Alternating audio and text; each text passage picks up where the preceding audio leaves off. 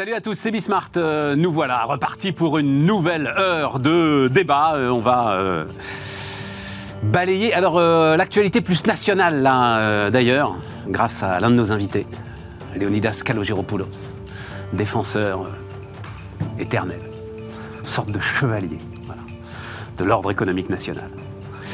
Vive la France, il dit Léonidas, donc c'est pas mal. on va en parler ensemble. Est-ce qu'on va parler que de ça? Oui, peut-être. Allez, c'est parti, c'est Bismart.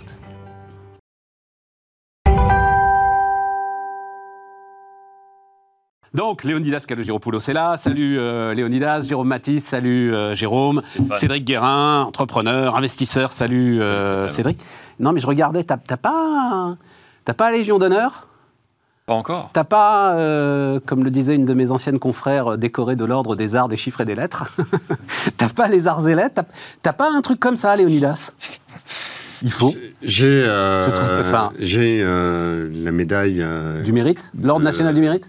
Non, non, de, mon service militaire. Euh, de, Comment ça, tu as une médaille ma... pas de médaille, moi Qu'est-ce que tu as fait pour avoir une médaille Je suis euh, lieutenant de réserve euh, ah et très fier d'être lieutenant de réserve de, de, mon pays et de la France. Et ça ne t'étonne pas qu'il y ait un lien entre non, parce que j'ai dans dans notre pays et, dans le témoignage qu'on donne les entrepreneurs. Donc, haute salutaire, hein la France est appelée à devenir, écris-tu dans les échos, c'était hier C'était hier, hier.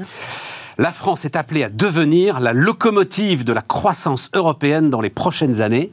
Et tu mets en avant, et on va détailler ça, les créations d'entreprises, euh, la tournure du marché de l'emploi et euh, les investissements euh, internationaux. Mais on, va détailler ça ensuite. Mais qu'est-ce qui te... C'est le déclinisme à nouveau. C'est soutenable. Il y a quelques journaux que je ne vais pas citer ils nous ont mis un petit liseré bleu, blanc, rouge sur le Je ne le ferai que si euh, ils étaient autour de la table, mais il n'y a pas un jour qui passe sans que des euh, représentants de l'élite nationale n'expliquent doctement que le pays est foutu, avec à peu près la totalité du vocabulaire militaire décrivant la débâcle. Donc c'est la débâcle, le, le, le, pays, le pays coule, la défaite, la déliquescence euh, des élites, du peuple, le délitement de l'État.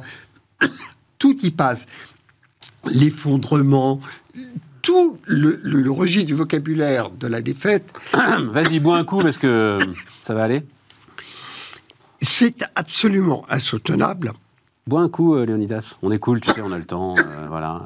C'est vrai, et d'ailleurs, juste pour euh, meubler, c'est à peu près, donc ça tombe très très bien d'ailleurs, c'est à peu près la tonalité de l'émission qui était là il y a deux jours. Pas hier, mais il y a deux jours. Donc j'ai nourri deux, trois arguments pour euh, la discussion. Au-delà de ceux qui écrivent, pour dire que la France est terminée globalement, parce que la France d'hier n'est plus la France d'aujourd'hui, on peut en parler à, à l'infini. Et il ne s'agit pas de nier à peu près tous les défauts et toutes les faiblesses de notre pays qui pourraient alimenter cette thèse. Tous ces défauts-là, je les connais. Je ne les nie pas. En revanche, Comment fait-on pour sortir d'un débat? À un moment donné, il y a les actes. Les actes, c'est quoi? Ce sont des investisseurs. Quand on vient investir, quand on choisit, quand il y a 1200 investisseurs qui ont choisi la France prioritairement par rapport aux autres pays européens, c'est là. Tu veux dire étranger. Étranger. Mmh qui disent c'est là, qu'il faut aller mettre euh, l'épargne, les projets, c'est là qu'ils vont se développer. On parie pas uniquement sur le projet, on parie sur l'environnement dans lequel on va s'investir. On parie sur la France. Et non seulement on le fait en investissant, ce qui est quand même beaucoup plus engageant que d'écrire un papier à la noix dans un journal euh, euh, qui en devient le support quotidien, mais c'est aussi quelque part se dire il se passe quelque chose dans ce pays qui est une équation qui est prometteuse pour globalement faire ce qu'on peut faire dans un pays. C'est quoi? Garder des équilibres, avoir une espèce d'environnement social dans lequel euh, les choses tiennent debout, euh, euh, avoir des réformes, réussir à faire en sorte que des talents émergent, qu'ils soient formés. Nos, nos élites se, se font arracher par la planète entière, les mathématiciens, les ingénieurs, euh, les, les, les, les, gens qui sont... Euh, non, nos euh, élites, là, elles veulent pas que LVMH travaille avec Polytechnique, si tu veux.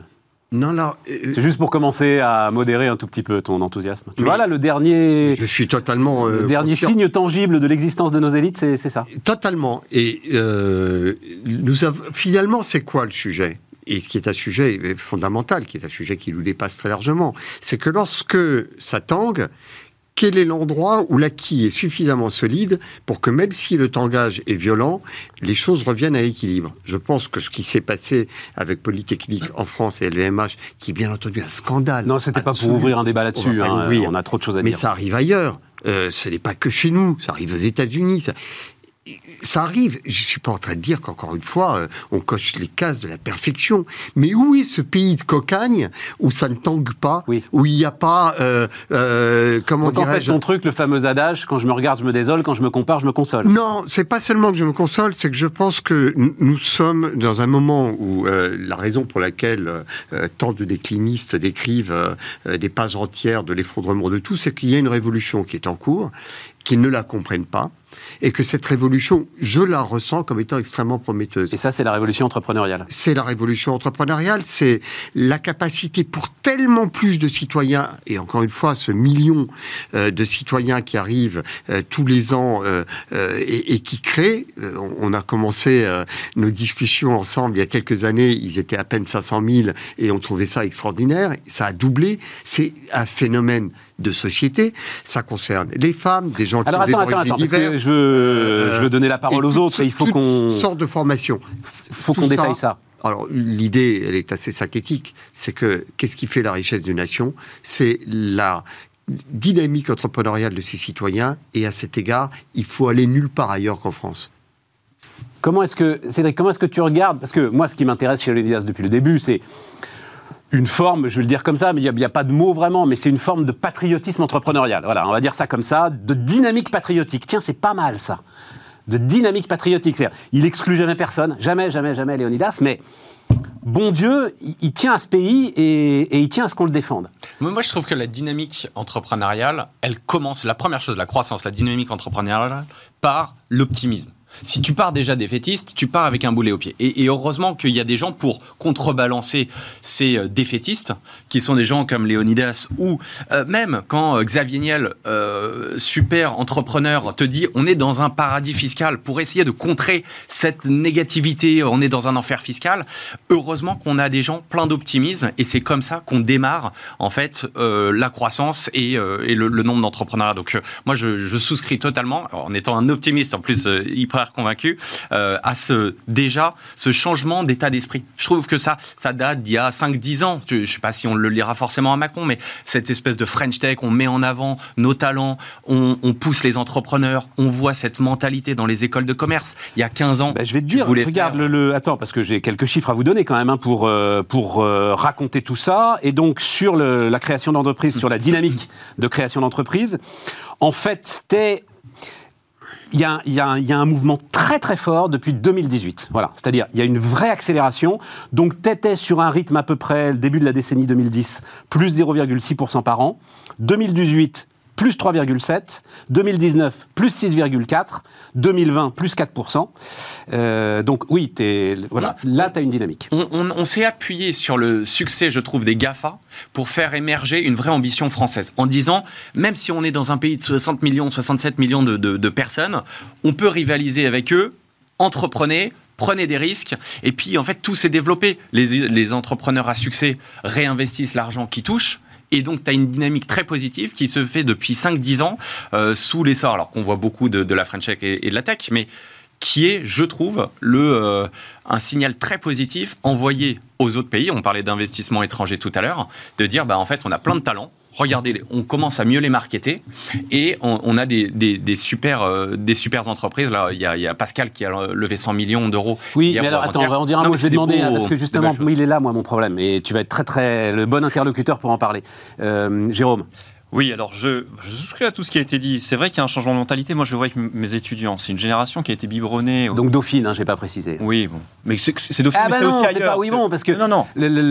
c'est au contact avec est, cette élite on est face devant laquelle génération... on se gratte un peu la tête, nous. Donc c'est ça qui est intéressant d'écouter ton témoignage là-dessus. Oui, bon, alors je, on est face à une génération qui a été biberonnée au biopic, aux biographies des entrepreneurs à succès, Bill Gates, Steve Jobs, etc.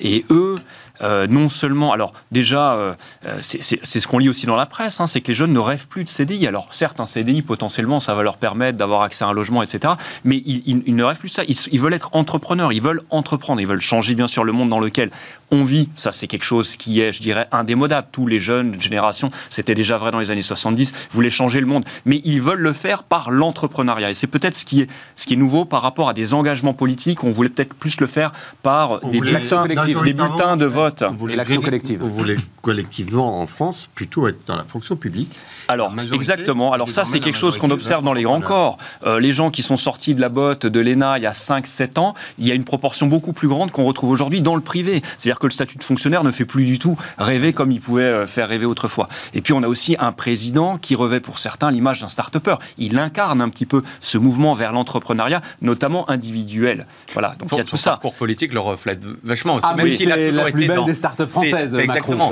Partir sans rien et réussir à arriver au top, c'est, je trouve, en termes de modèle d'ambition, on ah, aime ou on n'aime pas, mais ça, ça, donne, ça donne cette image-là. Et je rebondis sur ce que tu disais dans les écoles de commerce. Moi, j'ai gradué en 2005, donc il y, a, il y, a, un peu plus de 15 ans.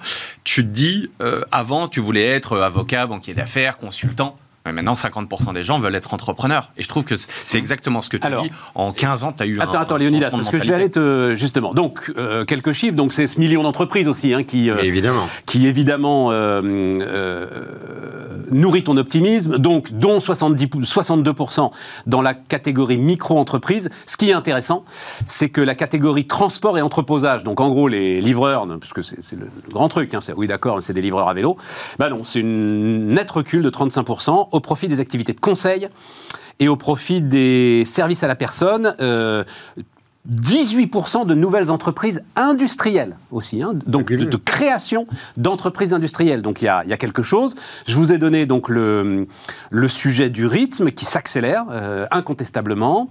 Euh, encore une petite chose, 26% des auto-entrepreneurs restent salariés. Mais ce qui est très intéressant d'ailleurs, hein, ça veut dire que par rapport à ce que j'entends aussi, qui m'est insoutenable que les Français seraient des feignants, euh, quand 26% des auto-entrepreneurs restent salariés, Bien sûr. ça veut dire qu'ils travaillent en plus que leur salaire. C'est-à-dire que voilà, c'est-à-dire que tu prépares. Donc ils ont un problème très intelligent. On a un problème qu'il faut creuser un peu avec le salariat, dans le rapport au salariat, mais pas le rapport au travail. Ce sont des choses distinctes. Alors, quand même, c'est là où moi j'ai mon sujet avec notre, notre cher pays. D'ailleurs, euh, c'est Philippe Bloch qui, je me souviens, on en avait parlé. Il faut arrêter de dire ce pays. Notre, pays. Absolument. Dire ce pays, c'est déjà finalement se parler de quelque chose qui ne nous concerne pas. C'est voilà, notre pays. Notre nous Le problème que j'ai dans notre pays. Donc, 4 200 000 entreprises en France, d'accord? Mais tu as 4 millions de boîtes qui font 15% de la valeur ajoutée du pays. C'est tout. Et 19% de l'emploi. Voilà. Et tu as 273 grandes entreprises qui font 32% de la valeur ajoutée du pays et 30% de l'emploi. Voilà. Et moi, mon sujet, et euh, c'est là où je veux t'entendre, Cédric, parce que je suis très content pour Pascal. J'ai passé 15 ans à en célébrer des histoires comme ça. À part Xavier Niel, à part Free, euh, mais à un moment, je disais Athos, mais bon, voilà. Enfin, je, n'ai pas. Mais il y a des boîtes plus anciennes. Regarde JC Deco. JC Deco, c'est une start-up. Peut-être, mais je les compte, allez, on va dire sur les doigts d'une main. Enfin, je cherche, oui, Doctolib, machin, etc. Non, euh, où, on commence à avoir une table. Mais on n'y arrive pas.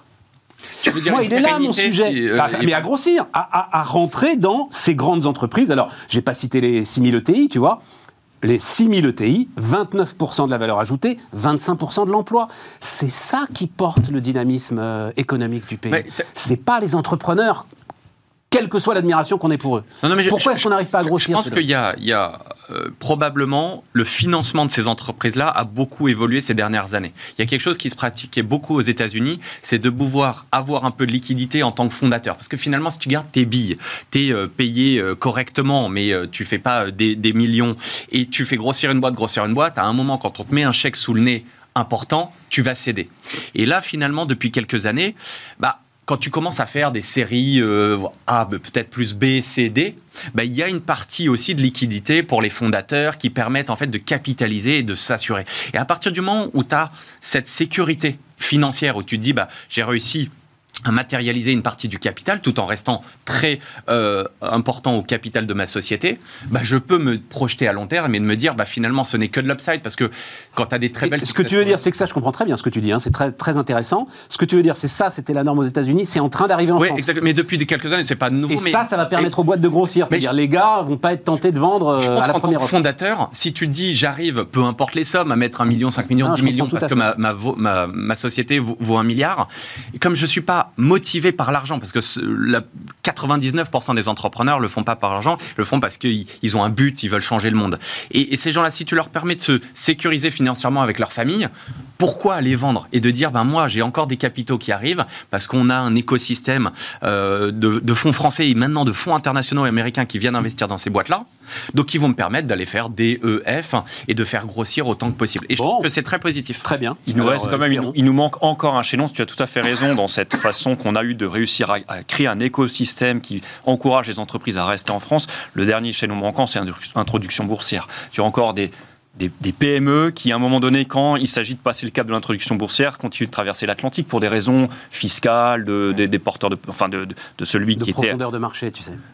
De Mais profondeur de marché que ça, et de pas que non, ça, de la en a parlé autour de aussi. cette table. Oui, attends, un truc. oui. Ouais. Le, la recherche action. En fait, le problème, euh, on a Nicolas Dueb qui nous vient nous voir régulièrement, dont, dont la petite boîte est cotée, donc euh, Alchimie, sa start-up est cotée. Mm. Le problème, dit-il, c'est que notre marché est tellement étroit qu'en gros, personne n'écrit sur euh, mon entreprise. Ouais. Personne n'écrit. Tu, tu n'as aucun Oui. moyen de faire vivre ton titre, tu vois, et de, de susciter à un moment l'intérêt d'investisseurs, les échanges, etc. C'est ça qui fait l'intérêt de la bourse. Ah, et, vrai. et- et lui, à un moment, a eu euh, un accident, il s'est retrouvé collé, et sortir euh, de ce- ce- ce- cette léthargie en fait du titre est quelque chose de très très compliqué Oui, en France voudrais- parce que le marché est trop petit. Mais européen, nous, à l'échelle européenne, nous pourrions faire quelque Mais, chose. absolument. mais c'est intéressant parce que tu te souviens, on avait discuté en novembre quand il y a eu cet objectif de 5 ou 10 licornes Ouais. euh, cotées. 26 aujourd'hui. Euh, Non, euh, le gouvernement de veut l'objectif. 10 licornes en bourse. euh, dans Voilà. les années qui viennent. Et, et si tu veux, moi je me- j'ai re- repensé encore récemment, quelle est la pertinence finalement d'être coté? Une fois que tu as beaucoup de capitaux. Bon, un autre c'est débat. un autre débat. c'est- Oui, non, mais est-ce je veux pas en que compter, on a beaucoup de choses à dire. euh, et entrepreneur forcément d'aller te confronter à la bourse et le reporting trimestriel, alors qu'aujourd'hui les capitaux sont assez abondants dans le non coté. Euh, ça se re- tu te reposes la question de la pertinence. Mais je voudrais juste revenir, parce qu'on est en train de- de- de- d'assister sur un certain nombre de faiblesses de notre modèle en disant, bon, euh, il y a plein de choses qui vont bien, mais quand même, on n'arrive pas à passer à l'échelle. Mais il faut quand même voir que c'est assez récent ce qui est en train de se passer dans notre pays, parce que cette révolution, elle a eu quelques étapes. La première étape, c'est Bruno Lasserre qui, quelque part, accompagne la fin des monopoles dans les télécoms. Et en train de dire, euh, il faut arrêter de regarder l'économie comme n'arrivant à, à fonctionner qu'avec un certain nombre de, de boîtes, euh, j'allais dire pompidoliennes, et le reste euh, dégagé. Et on a commencé à casser des monopoles. Et c'est Sous l'impulsion de Bruxelles, hein. c'est pas uniquement l'ARCEP ou l'autorité de la concurrence qui, au Oui, départ, est à l'initiative. euh, sous l'impulsion de Bruxelles et sous le relais euh, lui-même impulsé aussi par des gens. Je dis que Bruno Lasserre parce que il a quand même incarné et beaucoup poussé ce mouvement. Et ce qui a été fait dans les télécoms a été fait dans des dizaines de secteurs où effectivement on a vu des entreprises arriver dans la santé, dans le numérique, euh, dans dans les transports qui euh, étaient exclus. Donc cette dynamique, c'est vous avez une chance. Vous voulez changer le monde, il n'y a pas que le bulletin de vote, il y a une possibilité. Et ça, cette volonté, parce qu'on dit, ah ben les jeunes, ils s'intéressent plus au collectif, mais c'est n'importe quoi. Mais C'est personne pas dit ça que- ici, là. Si, pas ici, mais on nous dit, dans les mêmes déclinistes, voyez, ils vont pas voter, ils sont totalement euh, désocialisés, ils ont plus de, euh, de civisme. C'est un civisme extraordinaire quand on entend les chefs d'entreprise. J'en ai un, euh, jamais rencontré, mais j'ai eu au téléphone, il, il a inventé hein, euh, les bâches que l'on met sur les bassins de lisier pour récolter le méthane et faire de, de l'énergie. C'est ta grande affaire du moment, tu nous l'avais déjà ça me- raconté la dernière fois. Oui, mais ça me Ouais. passionne. Ouais, euh, ça passionne, voilà, ça me passionne parce qu'on prend 60 000 bassins de lisier et on en fait de l'énergie. Ça fait en trois ans l'équivalent du central nucléaire et, et pas 15. Donc oui, ça me passionne parce que je, mais ce type, quand je lui dis vous avez besoin d'investisseurs, je sais pas quoi, il me dit mais c'est ma boîte. Je veux que mon pays la, la, la garde. Je veux absolument pas euh, euh, la vendre du tout. L'autre élément de la révolution, c'est Novelli avec euh, les auto-entrepreneurs. Ça a ouvert les vannes. C'est pour vous. Entreprendre, c'est pas que pour les autres. C'est pas les fils euh, et les filles de Nanty. C'est ouvert à tous. C'est euh, l'autre élément. Et puis après, il a fallu accompagner ce dynamisme. Et je dois le dire parce que ça me semble très important de temps en temps regarder ce que le privé fait mal. La BPI a apporté une impulsion absolument décisive. Ce que Nicolas Dufour a fait à la tête de la BPI en créant des écosystèmes, et notamment pour l'industrie, c'est un élément fondamental de la révolution. Et quand je dis que euh, il faut le regarder Bon. quand même comme un élément euh, essentiel, j'aurais bien voulu qu'il y ait une banque privée, mais je garde en mémoire le discours euh, du président de la Société Générale de Ah. l'époque, notre fameux, dont le nom m'échappe soudain. Ah oui. Daniel Bouton, qui est venu expliquer devant le mouvement patronal éthique, devant 200 patrons, pourquoi voulez-vous que je risque l'argent euh, de mes dépositaires alors que je gagne tellement d'argent sur les marchés financiers? C'était 2007, hein. Eh ben, C'était oui. une autre époque. hein. Eh ben, d'accord, c'était lui. Mais on est en Ou train de- 2006, je crois. euh, on est en train ouais. de décrire 20 ans d'une révolution. Eh bien, cette révolution n'est pas achevée, mais bon sens que ça fait du bien d'être ici et de la vivre. John Chambers, 2013. France is the next big thing. Eh ben, c'est voilà la preuve. Tu J'attends dis- encore, quand même. Mais moi, j'attends pas. J'y suis. J'y suis.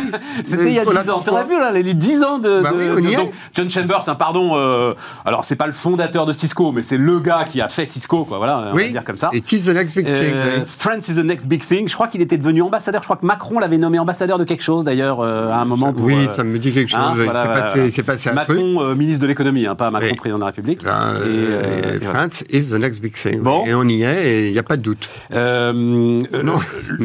Et Attends, pardon, attends, non, on non, est mais- tous d'accord, hein, je te le dis. Hein. Hein on est tous d'accord. Hein. Oui, mais nous alors, sommes des optimistes. hein. non, non, non, on n'est pas des Je vais optimistes. te dire, non, non, Léonidas, non, non. moi, parce qu'ici, euh, tu sais, phrase de Coluche, on peut plus dire la vérité à la télé, il y a trop de gens qui regardent.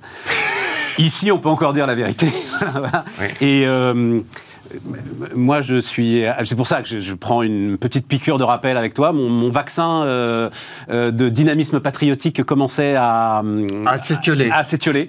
Les anticorps commençaient à faiblir. Bah ouais, Et- tu, vois, ouais, tu, tu vas en avoir pour ton argent Donc, voilà. là. Et donc, j'en ai besoin. Ouais. Je, moi, je dois dire que je. Je suis, moi, je, suis m'inquiète, moi. fasciné. Je m'inquiète pour notre pays. mais moi, je, suis d'autant moins inquiet. Quoi que, je soulève ou que je regarde, Oui, il y a des problèmes. Oui, et ben les surtout- entrepreneurs, ce sont des, et des surtout des problèmes insolubles. Et, et surtout des problèmes insolubles. Tu vois, c'est ça le, le sujet. C'est que euh, Pas insoluble. à un moment, par quelque bout que ce soit que tu prennes notre ensemble euh, économico-social, on va dire. bon, le chômage baisse quand même.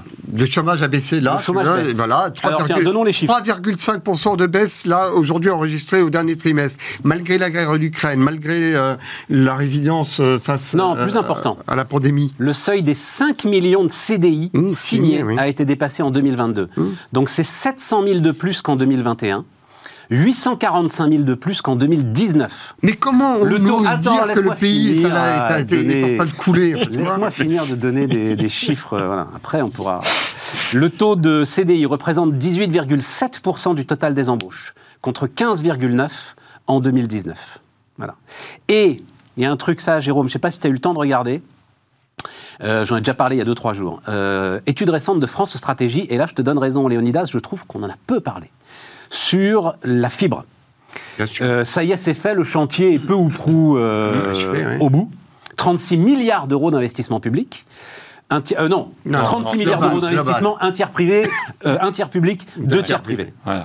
99% des foyers et entreprises y sont éligibles aujourd'hui, dit France Stratégie.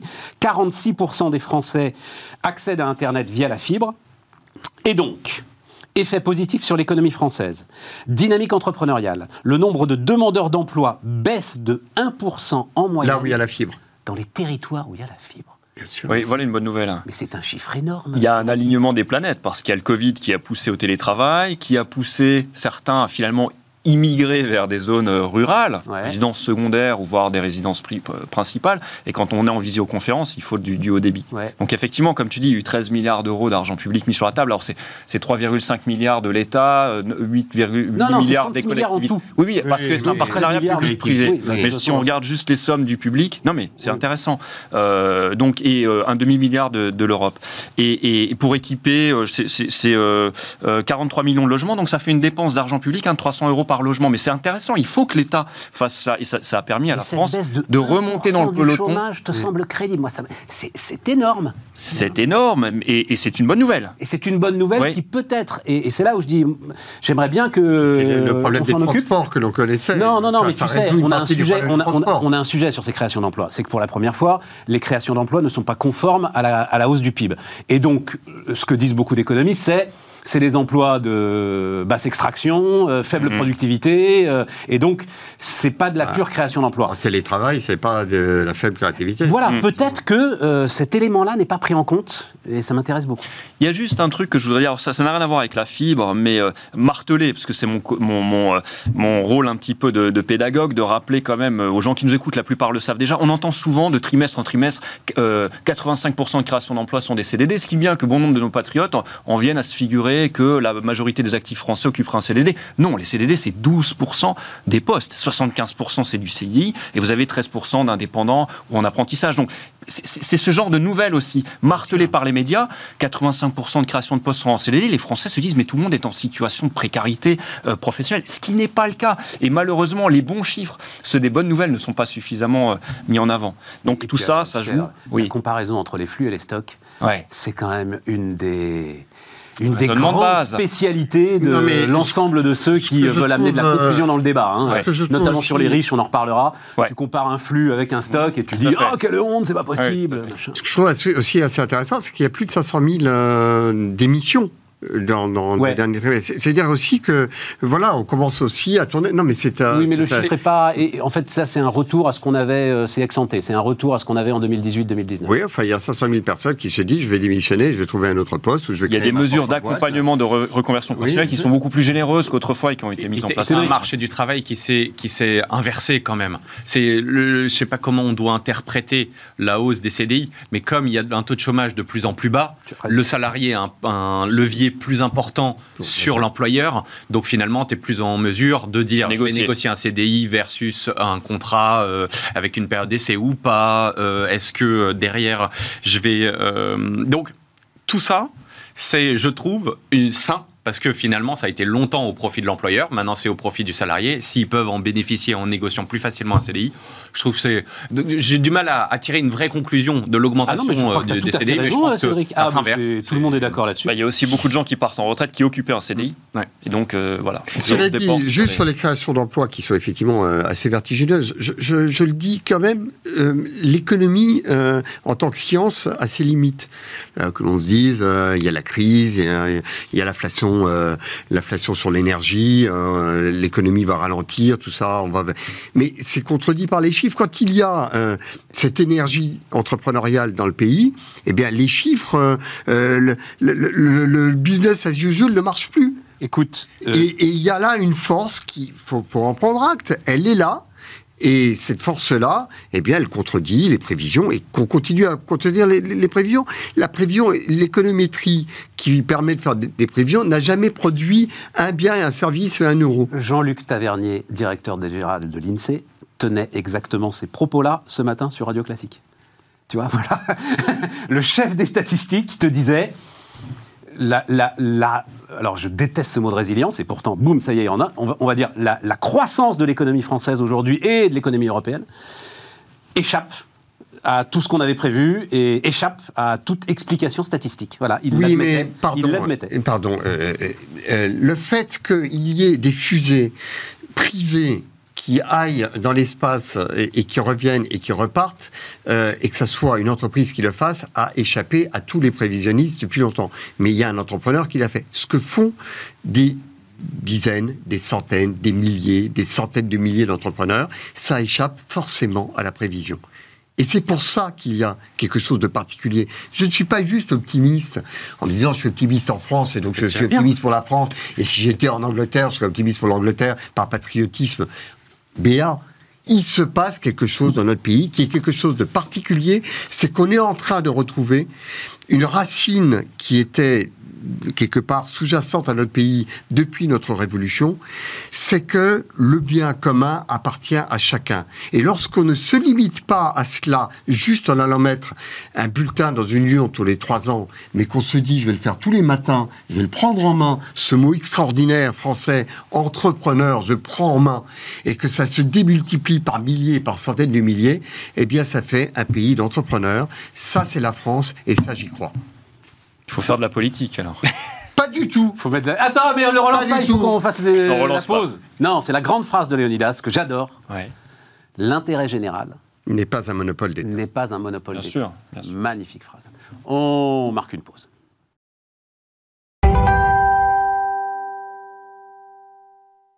Donc, on repart. Euh, Qu'est-ce que tu fais de notre histoire des retraites, euh, Léonidas? Tu vois, dans notre la capacité qu'on a quand même à foncer dans le mur, m'étonnera Bon. tous les jours.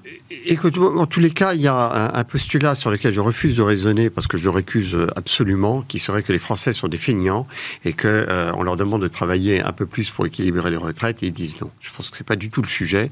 Je prends la mesure, moi, favorable à cette réforme des retraites, d'une immense souffrance au travail des Français et principalement euh, dans le salariat du secteur public. À l'évidence, euh, dans le, euh, le, le contrat social autour du salariat dans ces entreprises publiques, à la RATP, à la SNCF, à l'éducation nationale, l'idée que ça va être globalement un cauchemar, ça va durer quelques décennies et Dieu merci, à la fin, on part et pas trop, et pas trop tard.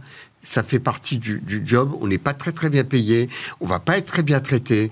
Euh, ça va pas être très bien. Le- les équipements dans lesquels on vit, euh, il y aura pas de ping-pong. euh, il y aura pas. euh, non, de- mais c'est de- pas une question de ping-pong, là, c'est juste une question d'avoir du mais- chauffage, tu vois. euh, Eh il y on, aura en pas est là. Ben Non, ouais, mais- mais Et ça, c'est insupportable. Ça m'est insupportable parce que je trouve en tant que contribuable, ça m'est insupportable. mais, mais absolument, mais en tant que contribuable, en tant que citoyen, de me dire que euh, les conditions de travail euh, de, de- ces millions de salariés fait que pour eux, euh, ils rêvent même pas que ça puisse aller mieux. C'est juste qu'il faut que ça se termine le plus vite possible. On a collectivement échoué dans quelque chose qui est fondamental. Et je pense que si euh, la vie au quotidien n'était pas euh, euh, autant une souffrance, oui, ça, se passerait beaucoup mieux. Et que l'on n'ait pas posé ce sujet-là en même temps que la question des retraites, je pense qu'on est en train de passer à côté quelque chose qui me semble être euh, issue. Parce que je vois d'abord que dans le privé, les choses ne se passent pas euh, de la même manière, euh, mais ça existe également dans le privé, notamment pour des carrières courtes. Donc pour moi, c'est un sujet fondamental. Jérôme, comment tu vois le truc travail, Encore une fois, repartons pas, parce que tout a été dit hein, sur. euh, Ça a été dit. euh, Moi, moi, je ne fais pas tant de distinction sûr, sur privé public là-dessus, plutôt que col bleu, col blanc, mais c'est une autre histoire. Parce que les, les cols bleus dans le privé, ils sont pas mieux lotis que. Je pense qu'il vaut mieux être col bleu d'ailleurs dans le public que dans le privé, mais ça c'est autre chose. Non, mais Euh, ça Ça veut dire travailler dans l'industrie Ah non, non, non, non, non. Non, non, mais col Ah non, bleu, c'est c'est-à-dire euh, manutentionnaire. euh, bon, bon, bref, peu importe. Non, non, mais c'est un sujet. je- Oui, c'est un sujet, c'est un sujet. Non, je pense que euh, la question, bah, le, le- le gouvernement essaie de réformer euh, jusqu'à l'acceptation populaire, et c'est ce qui est en train de se tester actuellement. Je pense que s'il y avait un nouveau, un nouveau projet qui serait mis sur la table, on ne pourrait pas épargner les retraités euh, de l'effort, en fait. C'est ça, parce que finalement, il y a un enjeu électoral qui est très fort, je pense, pour le gouvernement actuel, c'est qu'il épargne totalement, il exonère les retraités de tout effort dans la réforme, et ça, ça me paraît profondément injuste. C'est clair. Donc euh, voilà, je pense qu'il faut réformer. hein. Je ne suis pas de ceux qui disent qu'il ne faut pas réformer. Surtout qu'on vend à certains de nos compatriotes l'idée que si on préservait le modèle actuel, ils pourraient continuer de bénéficier de tous les avantages et les droits qu'a offert ce modèle-là. Non, dans 20 ans, avec le modèle actuel, on n'aura pas du tout les mêmes conditions qu'il y a 20 ans. Donc il faut réformer. En revanche, voilà, euh, l'exemption des, des retraités de l'effort me paraît profondément injuste. Cédric? Non, j'ai pas, j'ai pas beaucoup de choses à, à ajouter parce que tout. Moi, je suis assez inquiet, hein, parce que- mais tu- là, là euh, la réalité, c'est que le gouvernement est allé à la bataille euh, avec rien à lâcher. Oui, il a beaucoup lâché. Dès- Il a déjà il tout lâché. Il a globalement tout lâché. Tout lâché. Et là, je lisais ce matin, donc euh, il y a peut-être un truc qui va se faire sur les carrières longues. Oui, sur les carrières longues, il y a un vrai sujet. Ouais, sauf que sur les carrières longues, donc tu vois combien ça coûte. Alors les estimations vont de 1,2 milliard à 1,9 milliard. Quand tu sais que cette réforme, cette réforme n'est à l'équilibre qu'avec un taux de chômage de 4,5%, tu te dis mais, mais c'est- enfin, c'est ce qui est déjà une illusion, on est d'accord? Mhm. Tu te dis que t'es coincé de partout, coincé de partout, et tu te retrouves. euh, Bah, ça permettra d'ouvrir un, un débat qui est peut-être sain, de mixer répartition, capitalisation. Mais tu rêves. peu- Non, mais puisque tu n'as que trois leviers, tu as diminué les pensions, T'as pas augmenté assez les de gens dans la rue, vas-y, et- jette le Non, non, mot mais- capitalisation non, si tu veux non, mais, mettre des non, mais 35 tu, le fais, tu le fais, toi. Les, gens- les gens qui ont cette possibilité-là, bah, aujourd'hui, qu'est-ce qui permettra d'augmenter le capital de fin? On est C'est d'avoir quelque chose que tu investis. Donc, euh, Personne n'en parle. Voilà, il y a un moment où peut-être que, comme dit Jérôme, si en plus ça se repose sur 4,5% de chômage, ça me paraît euh, même optimiste, euh, très loin de, de- de ce qu'on peut euh, arriver, à- du niveau auquel on peut arriver à court terme. Bon, bah, il va falloir peut-être faire un peu de choses. J'en parlais hier. Hein, euh, allez voir, c'est Bénédicte Tillois, donc qui euh, vient nous voir régulièrement, ancienne DRH de la SNCF, ancienne. euh, elle a dirigé les contrôleurs. Elle nous racontait la population des contrôleurs. C'est absolument passionnant. Euh, c'est, euh, enfin, ça t'intéresserait d'ailleurs, parce qu'en en fait, on a, on a, hum, on a banalisé leur mouvement à Noël. Ce sont des gens qui vivent exactement, excusez, dans des conditions qui sont quand même des conditions sacrément difficiles. Voilà. Euh, population totalement nomade, au contact de toutes les exigences des, euh, des, des usagers, sans avoir aucune des réponses. Mais, enfin, c'est un euh, truc chaud. Non, non, non, non, mais mais elle nous disait, attends, attends, elle nous disait, donc elle a dirigé Transilien, elle connaît les négos, et elle disait, si vous arrivez à une négo avec rien à lâcher, alors vous vous retrouvez dans un choc d'ego, justement. Et de ça, alors, c'est imprévisible, en fait. La sortie de ces chocs-là, surtout avec des hommes, euh, est imprévisible. Mais euh, une entreprise privée qui aurait euh, si peu d'approche DRH que le secteur public, euh, elle, serait mise au banc. Ouais.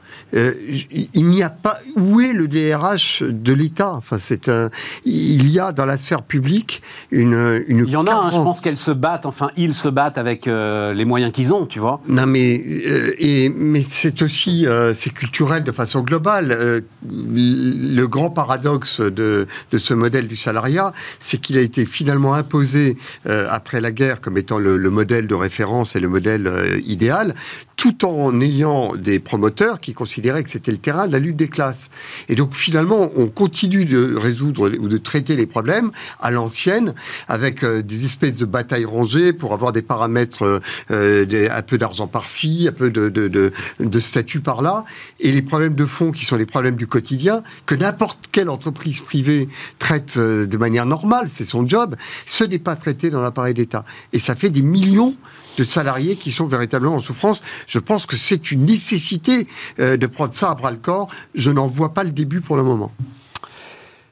Euh, et puis donc, tu as le sujet des riches quand même, parce que Ouais. l'autre réponse, toi, tu dis, euh, faut demander des efforts aux, aux retraités, et euh, le, le, le bruit médiatique dit, euh, faut prendre le pognon des riches. Je dois dire que euh, depuis que Bernard Arnault, je pense qu'il s'en serait bien passé. euh, de cette donc- publicité. ah, et puis surtout d'être euh, donc du fait de la chute euh, du titre Tesla et euh, de la montée euh, impressionnante du titre LVMH, Bernard Arnault est maintenant assez largement euh, l'homme le plus riche du monde. Et donc ça, c'est c'est- c'est parti là-dessus. Et tu as été intéressé, euh, Jérôme, Oui, par un point de vue donc de l'économiste euh, Étienne Vasmer, qui euh, dit en fait tout le problème vient. Alors le point de vue est, euh, est évidemment euh, détaillé, etc. Mais je vais le résumer. Le problème vient de ce que trop de gens considèrent que l'économie est un jeu à somme nulle. Oui, oui, oui. Et que si certains ont beaucoup, c'est forcément au détriment Qui sont allés le piquer ailleurs. de ceux qui ont peu. Oui, oui, alors euh, il, il explique, c'est pas euh, à proprement parler son point de vue, c'est qu'il il résume euh, Des un pan de la littérature voilà. euh, académique qui produit notamment un papier qui vient de sortir, euh, par, publié par l'université d'Harvard, où des chercheurs essaient de, de mesurer, alors c'est au sein des États-Unis, de savoir qui penche plutôt pour une pensée une pensée à somme nulle, cette idée que finalement toutes les ressources seraient en quantité limitée, si bien que si je prends une plus grande part, ben, je vous en prive, ou une pensée plutôt euh, Dynamique. Dynamique, on dirait gagnant-gagnant. Donc, par exemple, dans le commerce international, on va dire la, pensée gagnant-gagnant dit, ben voilà, les pays qui concourent au commerce international, chacun s'enrichit et trouve son bonheur. Euh, la pensée à somme nulle dirait, oui, mais les pays riches se sont enrichis en polluant. Et euh, du fait du réchauffement climatique, ce sont les pays pauvres qui vont le plus payer la facture. Donc on voit ce côté, euh, ce que gagne l'un est pris à l'autre. Et ça se fait aussi euh, au niveau individuel. Lorsqu'une personne s'enrichit, est-ce qu'elle s'enrichit au détriment de l'autre ou pas? On a l'opposition position d'une pensée, je dirais, plutôt libérale, qui croit dans le ruissellement des, revenus, là, et ce qui fait que quand bien même il y a des fortes inégalités, finalement ça profite même aux plus pauvres, et à l'opposition d'une pensée plutôt marxiste qui euh, figure tout en termes de lutte des classes. Mais donc, euh, pour l'emploi, euh, effectivement, Bernard Arnault, c'est un peu le cas qui est mis en exergue par des gens qui défilent contre la, réforme des retraites en disant, s'il y a des gens si riches, Bernard Arnault, je suis désolé, il ne doit pas sa richesse à sa propre à sa propre activité. Il a des centaines de milliers de collaborateurs et pour ces gens-là, 120 000 en France rien qu'en France, voilà, 220 000. Et donc, il a concouru à la mise en place d'un système de répartition euh, de la valeur ajoutée qui lui réserve une trop grande part. Et donc, la question, c'est pourquoi ne pas lui en demander plus à lui? Alors, juste un, mot pour terminer euh, le résultat de cette étude, qui est assez intéressante, qui, encore une fois, a été euh, menée sur la population américaine. Ce qu'il trouve, c'est que finalement, ces différences de mentalité, ceux qui pensent plutôt, qui ont plutôt une vision pensée à somme nulle, sont des gens les plus pauvres, on va dire, les moins éduqués, euh, les gens qui descendent par exemple de l'esclavage, à contrario de ceux qui ont eu une immigration choisie. Voilà. Et ça s'est transmis même générationnellement, c'est-à-dire qu'il y a des, des, gens qui ont immigré dans, les États-Unis dans les années 50 et que de ce fait ont considérablement amélioré leur niveau de confort. Donc eux, ils ont plutôt une pensée gagnante-gagnante. Ils ont transmis ça à leurs enfants, ils l'ont transmis à leurs petits-enfants, c'est-à-dire qu'on a des traits psychologiques qui se seraient, parce qu'il n'y a, a, pas que des économistes, il y a aussi les psychologues compris par l'étude, qui se seraient transmis de génération en génération. Et puis alors sur l'échelle politique, bien sûr, les démocrates, c'est plutôt une pensée à somme nulle. Les républicains, plutôt une pensée gagnante-gagnante, avec une exception parmi les, conspirationnistes républicains, ceux qui avaient typiquement Mais en fait, envahi le Pentagone. Et oui, et tu retrouves. Pas le Pentagone, la, maison. Tu retrouves, non, non, le, capital, le, capital, Tu retrouves les hillbillies des Appalaches, euh, le, cœur de l'électorat de Trump, c'est-à-dire des gens qui se vivent comme victimes de la mondialisation. De la mondialisation. Ils ont parfaitement raison d'ailleurs. Euh, mais qui n'ont pas. Je me permets de corriger un truc, attends, je me permets de corriger un truc auquel je tiens énormément. C'est cette histoire de ruissellement. Le, tu me contesteras peut-être, mais parce que c'est la pensée libérale, c'est pas l'idée que ma réussite va ruisseler. Euh, non, c'est l'idée que ma réussite prouve que la vôtre est possible. Tout à fait. C'est fait pareil. Tout à fait. Tu vois? Non, non, il n'y a pas de ruissellement. Il y a juste, puisque les conditions existent pour que euh, j'entreprenne et que je réussisse, saisis cette chance plutôt que de me prendre le fruit de ma réussite. Voilà. J'entends bien. J'entends bien. Mais il y a un argument qui est mis en avant pour ceux qui critiquent le libéralisme, qui est de dire oui, mais attendez, vous critiquez mon enrichissement personnel, mais potentiellement il y a un ruissellement et ça permet. Euh, il vaut mieux être bon, ça, ouvre un autre chapitre. un autre chapitre. et il y a juste une dernière phrase. il y a aussi le sophisme, parce que je parlais d'un monde avec des quantités limitées, euh, qui nourrit cette pensée euh, à somme nulle, le sophisme du travail en quantité fixe.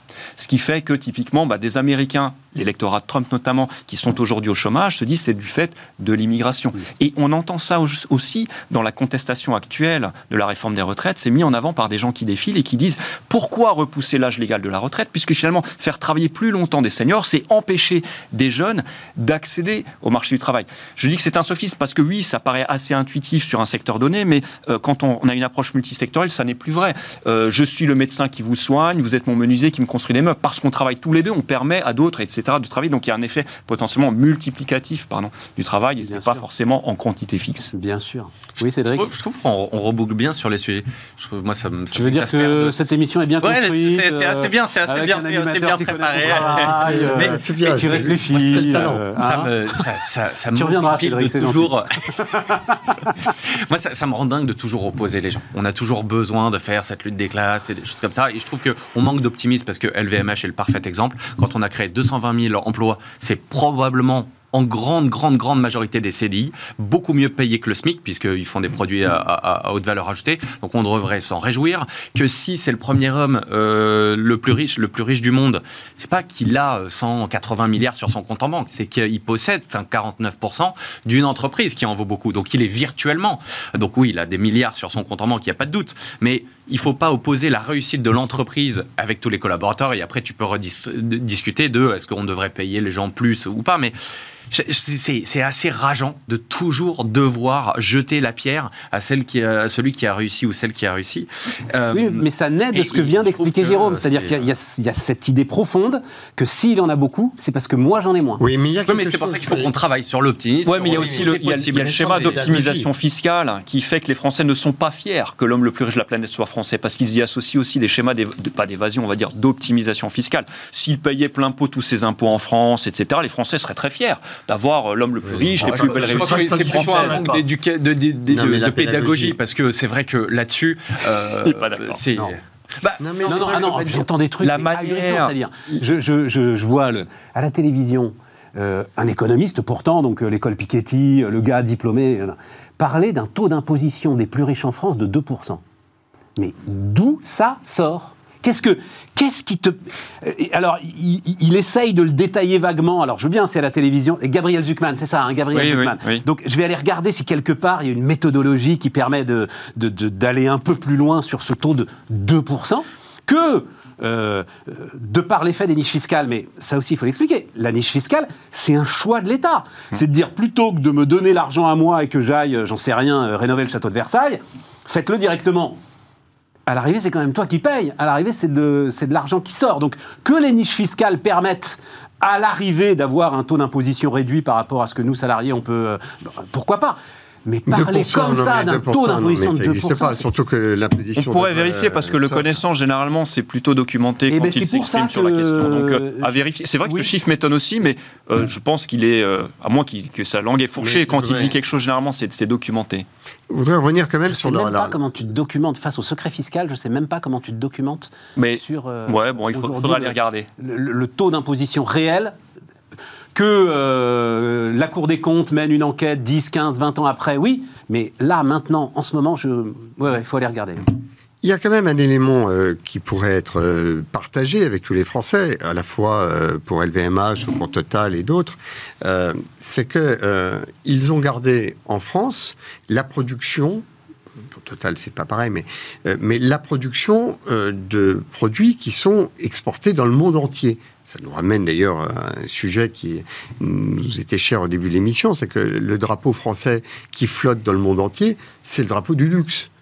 Euh, pour beaucoup d'étrangers, la France, euh, contrairement à ce que les déclinistes décrivent tous les jours, c'est le summum du raffinement, le summum euh, de, de, de, de- de l'humanisme, de, l'art. Et donc et cette capacité à, rayonner dans le monde entier et donc à avoir une mondialisation positive amène 220 000 emplois en France et 15 000 nouveaux emplois euh, qui ont été créés l'année dernière.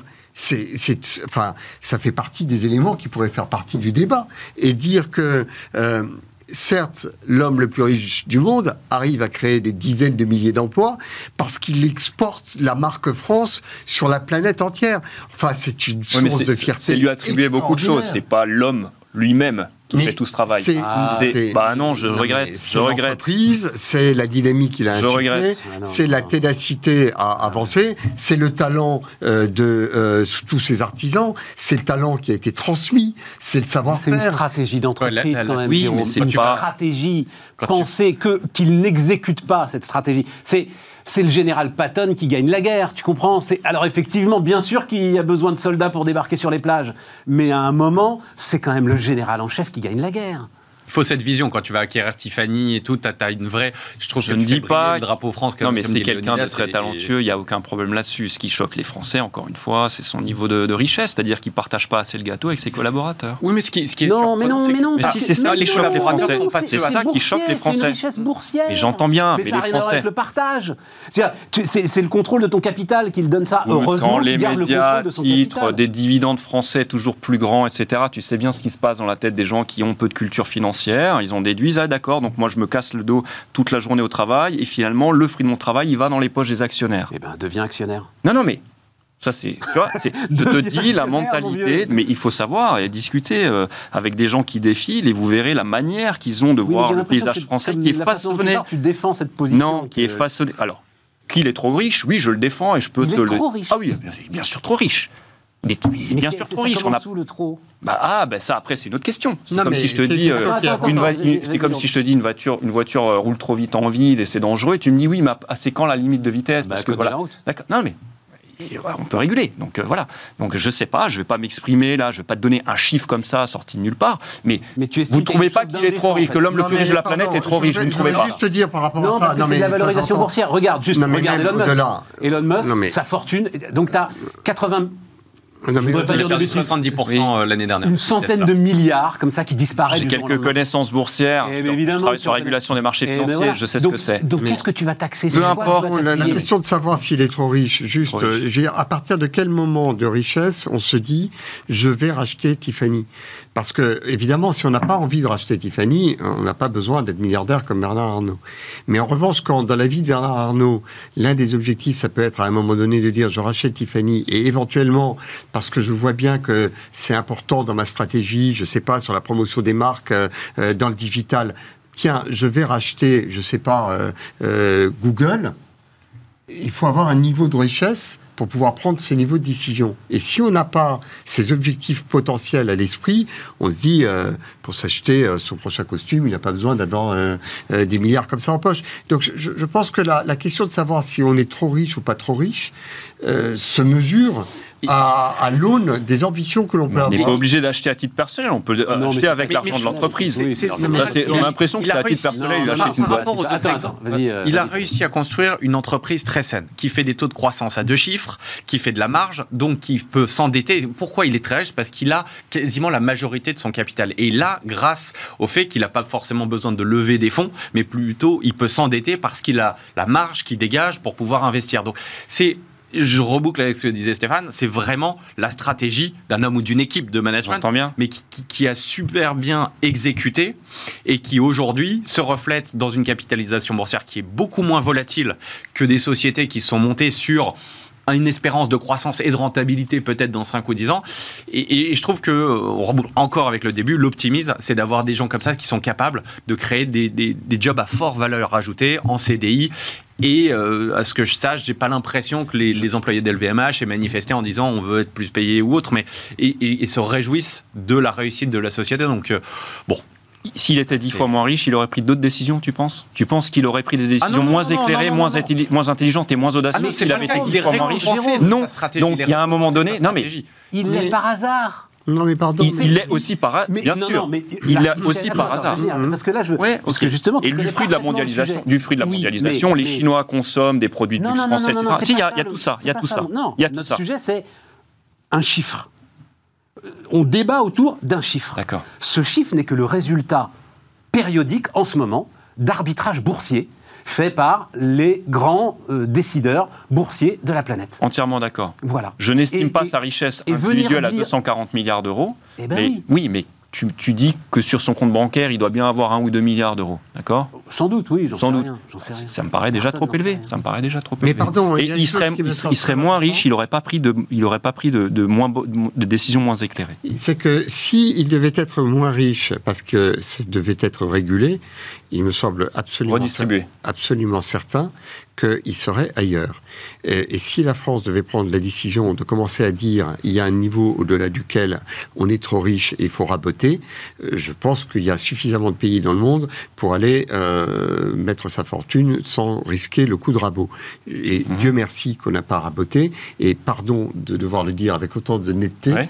s'il devait y avoir un choix pour savoir si oui ou non il y a un rabot et euh, s'il faut plafonner euh, le ciel, je serais contre une telle position. Mais D'accord. si tu veux que je Ça, c'est un schéma qui est tout à fait transposable à plein de problématiques. L'ESG, pourquoi faire de l'ESG Puisque on peut faire ailleurs sans ESG. Enfin, je veux dire, dans ce cas, on fait plus rien. Non, mais si tu veux que un moment donné, il faut avoir une volonté à politique. Non, Oui, ce qu'il eh ben, faut- je ce ne faut, pas, celle-là. D'accord. Ce qu'il voudrais faut, c'est avoir développer, plus de millionnaires développer la philanthropie. Tu vois, ce qui probablement manque à- par rapport aux, aux- aux multimilliardaires américains, euh, on en parlait dans une émission, le Giving Pledge qui, qui est, une, qui est partie des États-Unis mais qui s'applique à un peu toute la, la- Oui. la communauté internationale, bah, peut-être qu'il faut faire des mécanismes pour que les gens très riches développe beaucoup, de manière beaucoup plus importante la philanthropie. Tu vois, moi je suis comme Léonidas, je dirais taxé et contre-productif. En revanche, je dois te donner des incentives pour te dire développe ta fondation et des, et des La fondation priorités. LVMH, c'est assez Non, non, mais quand je Et dis philanthropique, oui, mais philanthropique, c'est quand euh, euh, Bill Gates va dire euh, bon, je déshérite pas mes enfants parce que je vais leur laisser quelques Non, c'est euh, le réseau d'école je donne, 42 de Xavier Niel, par exactement. Oui. C'est ça que je trouve extrêmement euh, riche avec euh, ce que va faire euh, le Giving Pledge ou Xavier Niel. En fait, Xavier Niel n'est pas détesté par les Français. Non, mais François, ça non, le mais. Bernard Arnault est détesté par les Français. Et Xavier Niel ne l'est pas. il est surtout très mal conseillé, en fait. Qui? Bernard Arnault. C'est-à-dire que ça lui coûte rien finalement. Euh, Niel est un génie sur ce plan-là aussi. Oui. C'est-à-dire euh, euh, racheter le monde. Enfin, je le rachète pas d'ailleurs parce que je mets tout Non. entre les mains d'une fondation. Je sauve la démocratie. École 42, école vois, totalement ouais. gratuite. Je forme la jeunesse. Les Français sont fiers de Xavier Niel. Ils ne sont pas fiers de voilà. Bernard Arnault. Mais pour finir sur une note d'humour, aurait dû faire ça. que- pour finir sur une note d'humour, je sais pas si vous regardez, mais sur Netflix, il y a une série qui s'appelle Emily in Paris. Dans la saison 3, Ouais. la famille euh, Arnaud est quand même assez euh, taillée.